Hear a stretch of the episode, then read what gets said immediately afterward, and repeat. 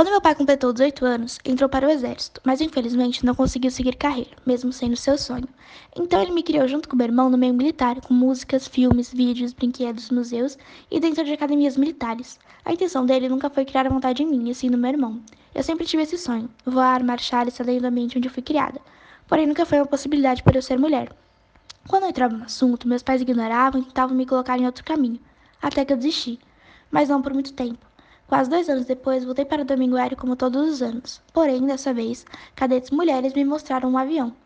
Em uma conversa em que a cadete Gabriela me apresentava o funcionamento de um avião, o questionamento se ela voava surgiu, e assim ela me deu o estímulo para não desistir.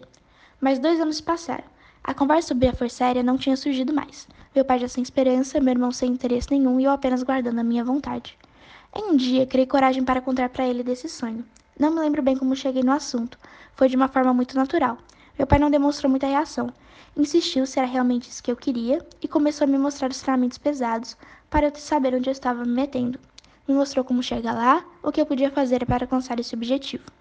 Me afundei nas pesquisas, passei dias correndo atrás de aulas, cursinhos, depoimento de estudantes para eu ter certeza de tudo.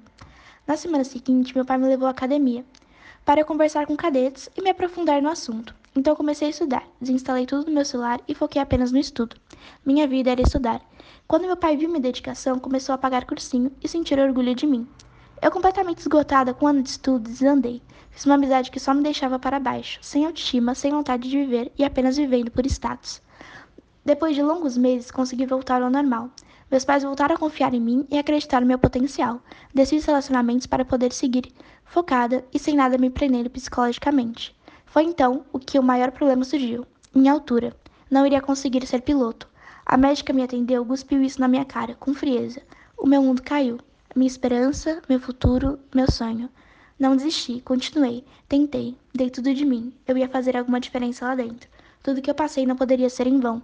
Fui reprovada. A maior dor que alguém pode ter. Mas não desisti. Sou nova, tenho a vida toda pela frente. Seria bobagem desistir. Largar tudo que eu conquistei. Nesse período, que não se encerrou, eu aprendi muito. E nunca vai ter um ponto final. Eu vou morrer tentando.